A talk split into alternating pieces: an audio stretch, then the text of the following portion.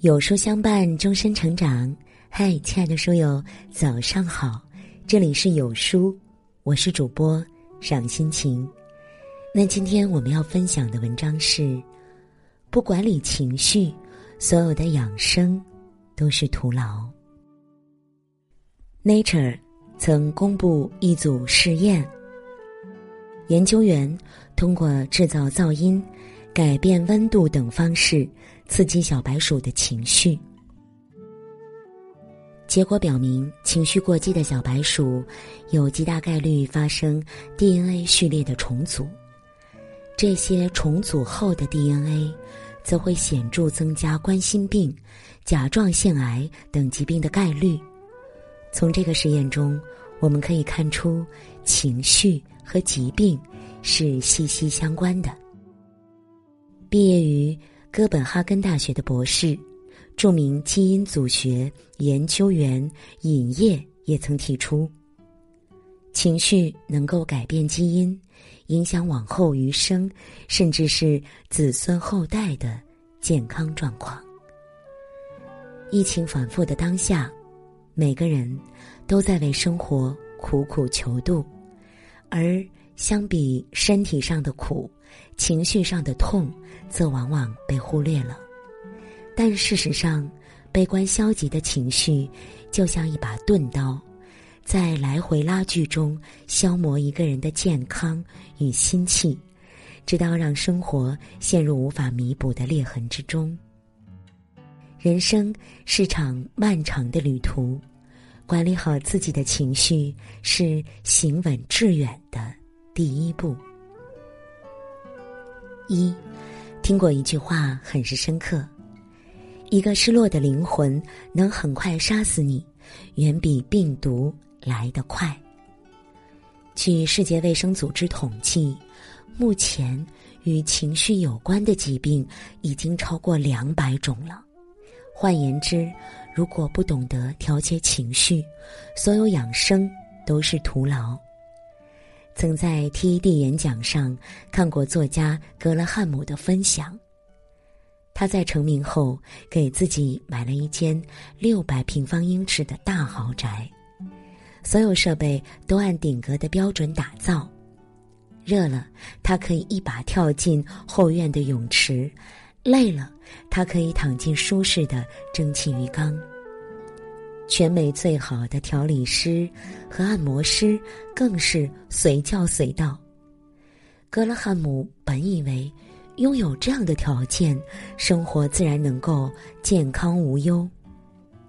直到后来有段时间，他一直构思不出满意的小说情节，整个身心呐陷入烦躁的状态。哪怕一直住在豪宅。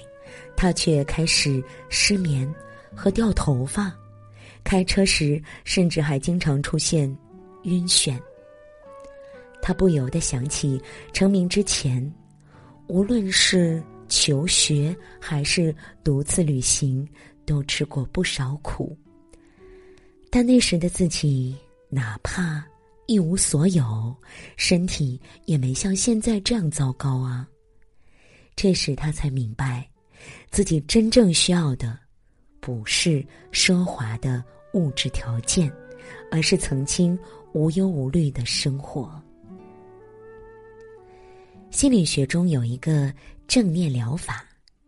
所谓正念呢，正如减压之父卡巴金所言：“用非评判的态度活在当下，挣脱情绪的枷锁，引导自己朝着积极的方向去思考。”那些用正念疗法来自我疗愈的人们，并非不会遭遇烦心事，只是啊，他们懂得平静的看待周遭，不会在情绪的漩涡里消耗自己，从而在心如止水的状态中卸下多余的焦虑，唤醒内在的力量，始终保持身心的最佳状态。圣严法师说。无嗔，即无惑；心宽，受自言。最好的生活状态，就是正面情绪大于负面情绪的状态。学着将内心打理妥帖，不轻易被情绪所奴役，才能以饱满的状态笑对人生的坎坷。二，《汉书》里有这样一个故事：贾谊跟随梁怀王入朝，而梁怀王在和大臣们游猎时不慎从马背上坠落而亡。得知这个消息后，贾谊想到自己身为太傅，没有尽到保护梁怀王的责任，不由深感自责。从此，他将自己关在家里，每天以泪洗面，沉浸在悔恨、忧郁的痛苦中。不到半年，贾谊变得一头白发，整个人呢消瘦的连腰带。也系不紧了。哪怕是在庭院里走两步，也要有仆人在一旁搀扶。皇帝器重贾谊的才华，连忙找来京师最好的太医，来为贾谊调养身体。可每当病情有所好转，贾谊就会想到梁怀王，然后忍不住大哭一场，病情便又重新恶化了。贾谊的病情就这样，在失落的情绪里不断反复，而他自己呢，也最终在三十三岁时忧郁而亡。你或许会觉得，一个正当壮年的人，只因情绪低落便英年早逝，未免过于匪夷所思了。但事实上，历史上许多名人都和贾谊有着相同的结局，那就是郁郁而终。而从历史到当下，每一个郁郁而终都在提醒我们，保持一个好心情，真的能救命啊！中医上认为，怒伤肝，痛伤肺，思伤脾，恐伤肾。过分激烈和压抑的情绪都会直接损伤内脏机能，造成免疫力低下，最终让人病痛缠身。相比外在的压力，内在的情绪更能决定生活的好坏。一个情绪稳定的人，哪怕拼得精疲力竭，一觉醒来就又是斗志满满的一天哦。但是。如果时刻被负面的情绪所裹挟，便会任由一件小事儿将人生搅得兵荒马乱。曾仕强教授曾说：“如果伤害无法避免，我们能做的就是避免让情绪对我们造成二次伤害。”人这一生啊，不管是顺境还是逆境，都要调整好情绪，情绪稳定。才能想得出解决方法，生活才能往变好的方向发展。三，约翰·米尔顿曾说：“一个人如果能够控制自己的激情、欲望和恐惧，那他就要胜过国王。世上不如意事十之八九，学会管理情绪，你就超过了百分之九十的人。”三个建议，助你做回情绪的主人。一，远离烂人烂事，保持好心情。看过一张漫画，一个人愤怒的跳进泥潭，跟惹怒自己的猪大打出手，结果啊，可想而知啊，人除了惹上一身臭泥，什么问题都没有解决，猪呢，则乐呵呵的继续在泥潭里打滚。生活也是如此，跟烂人讲道理没有意义，被烂人倒打一耙却很倒霉。远离烂人，多和正能量的人在一起，是对自己最大的成全。二，转移负面情绪，停止内耗。耶鲁大学心理学教授苏珊，无论走到哪里，都会随身携带一本小册子。每次遇到故意找茬的人，他立即打开小册子看一眼，然后心平气和的离开。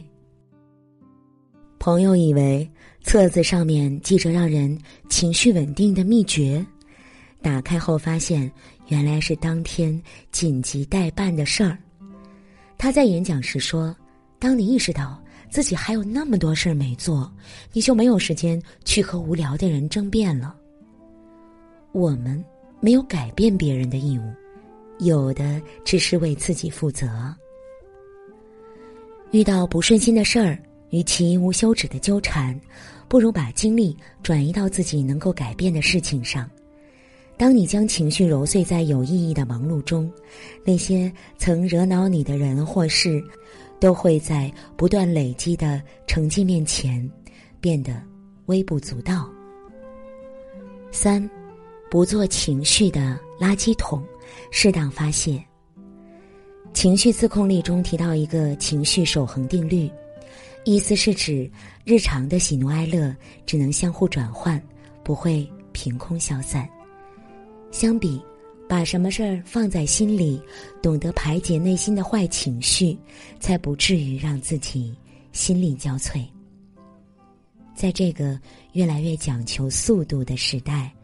我们更有必要偶尔停下脚步，为自己留出一段梳理内心的时间。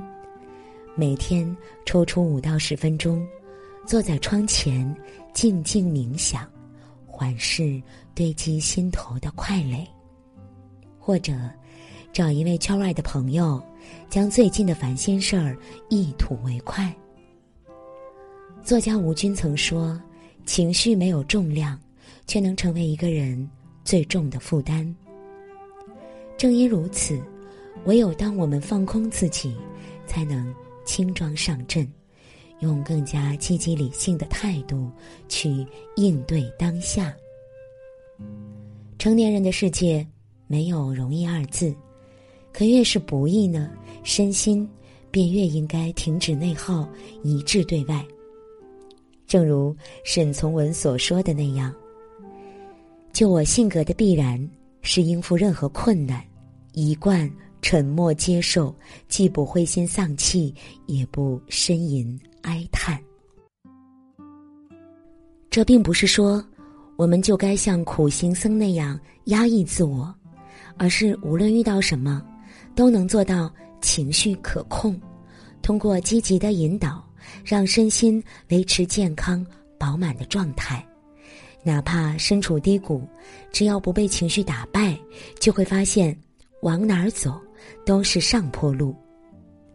请点个再看，愿你在这起落无常的世间，修得自在从容，一睹岁月的温柔。